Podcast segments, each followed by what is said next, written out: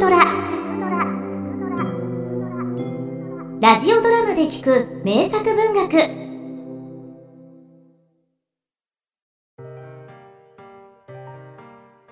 朝。太宰治。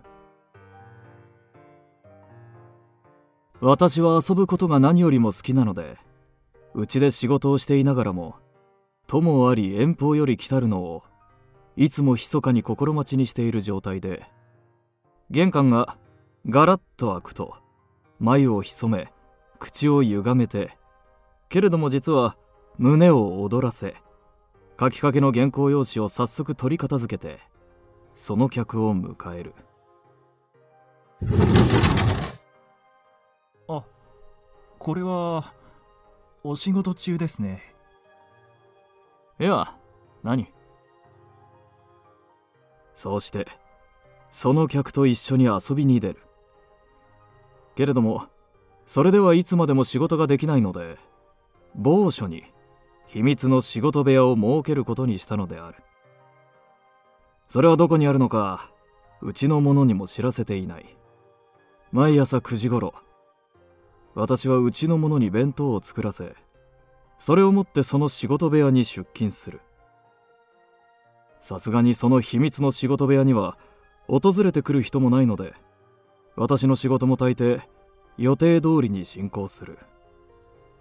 しかし午後の3時頃になると疲れても来るし人が恋しくもなるし遊びたくなって頃合いのところで仕事を切り上げ家へ帰る。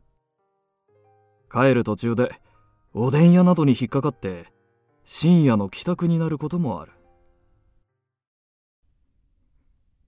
かしその部屋は女の人の部屋なのである。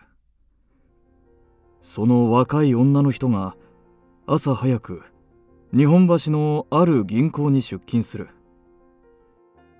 その後に私が行ってそうして45時間そこで仕事をして女の人が銀行から帰ってくる前に退出する。愛人とかなんとかそんなものではない。私がその人のお母さんを知っていて今は東北の方で暮らしているのである。そうして時たま私に手紙をよこしてその娘の縁談について私の意見を求めたりなどして私もその候補者の青年と会いあれならいいお婿さんでしょう。賛成です。なんて一角の苦労人の言いそうなことを書いて送ってやったこともあった。しかし今ではそのお母さんよりも娘さんの方が余計に私を信頼しているようにどうもそうらしく私には思われてきた。キクちゃんこの間あなたの未来の旦那さんに会ったよ。そう？どうでした？少しキザね。そうでしょ？まあでもあんなところさ。そりゃもう僕に比べたらどんな男でもアホらしく見えるんだからね。我慢しな。そりゃそうね。娘さんはその青年とあっさり結婚する気でいるようであった。先夜私は大酒を飲んだ。いや大酒を飲むのは毎夜のことであって何も珍しいことではないけれども。その日仕事場からの帰りに駅のところで久しぶりの友人と会い早速私の馴染みのおでん屋に案内して大いに飲みそろそろ酒が苦痛になりかけてきた時に雑誌社の編集者が「多分ここだろうと思った」と言ってウイスキー持参で現れまたそのウイスキーを一本飲み尽くしてさすがにもうこの辺でよそうと思っても今度は友人が席を改めて僕にこれからおごらせてくれと言い出し電車に乗ってその友人の馴染みの小料理屋に引っ張って行かれそこでまた日本酒を飲みやっとその友人編集者の両人と別れた時には私はもう歩けないくらいに酔っていた。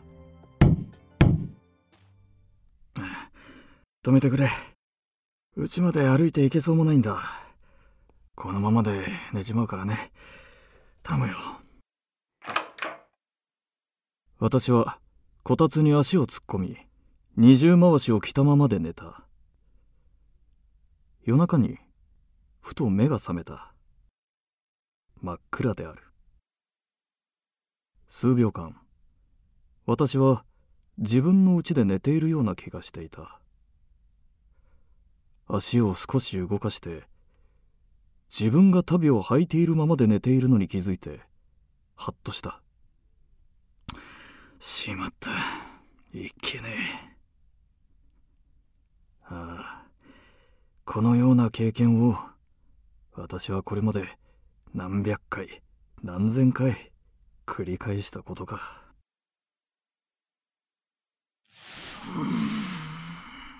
うん。お寒くありません？キクちゃんが暗闇の中で言った。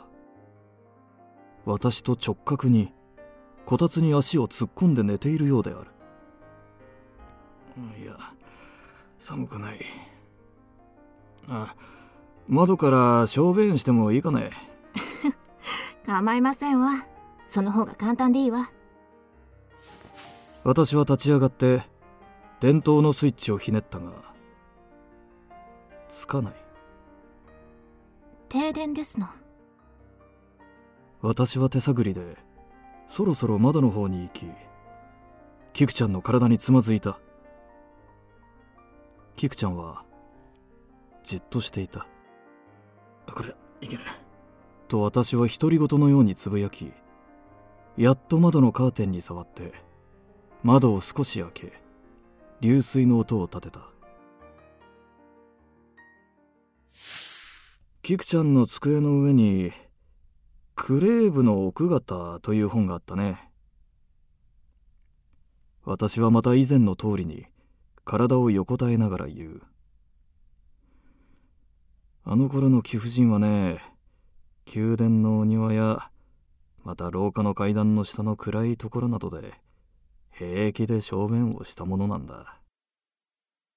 窓から小便をするということも。だから本来は貴族的なことなんだ。お酒をお飲みになるんだったらありますわ。貴族は寝ながら飲むんでしょ？飲みたかった。しかし飲んだら危ないと思った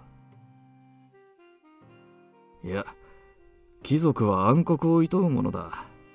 元来が臆病なんだからね。暗いと怖くてダメなんだ。ろうそくはないかね。ろうそくをつけてくれたら飲んでもいい。キクちゃんは黙って起きた。そしてろうそくに火が点ぜられた。私はほっとした。もうこれで今夜は何事もしでかさずに済むと思った。どこへ置きましょう？食材は高きに置けとバイブルにあるから高いところがいい。その本箱の上どうだろお酒はコップで？深夜の酒はコップに告げとバイブルにあるキクちゃんは私の嘘にニヤニヤ笑いながら大きいコップにお酒をなみなみと注いで持ってきた。まだもう一杯分くらいございますわ。いやこれだけでいい。は あさあもう一眠りだ。キクちゃんもおやすみ。キクちゃんも仰向けに私と直角に寝てそうしてまつげの長い大きい目をしきりにパチパチさせて眠りそうもない。私は黙って本箱の上のろうそくの炎を見た。炎は生き物のように伸びたり縮んだりして動いている。見ているうちに私はふとあることに思い至り恐怖した。このろうそくは短いね。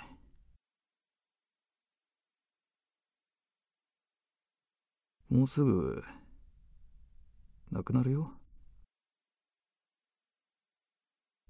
もっと長いろうそくがないのかね。それだけですの。私は目した。天に祈りたい気持ちであった。あのろうそくが尽きないうちに私が眠るか。またはコップ一杯の酔いが冷めてしまうか。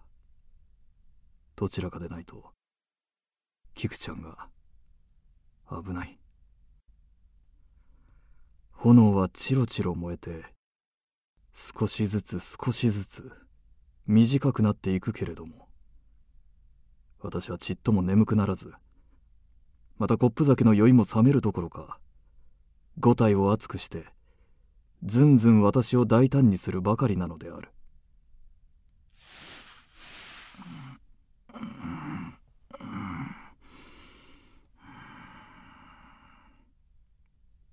旅をお脱ぎになったら？なぜ？その方が暖かいわよ私は言われるままに旅を脱いだ。これはもういけない。ろうそくが消えたらそれまでだ。私は覚悟しかけた。炎は暗くなりそれから身もだえするように左右に動いて一瞬大きく明るくなりそれからじじと音を立ててみるみる小さくいじけていって消えた。しらじらと夜が明けていたのである。部屋は薄明るくもはや暗闇ではなかったのである。私は起きて帰る身支度をした。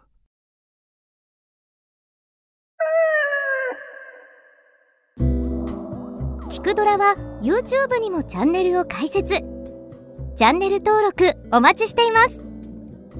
そして Twitter で独り言をつぶやいています。詳しくは公式サイトからどうぞ。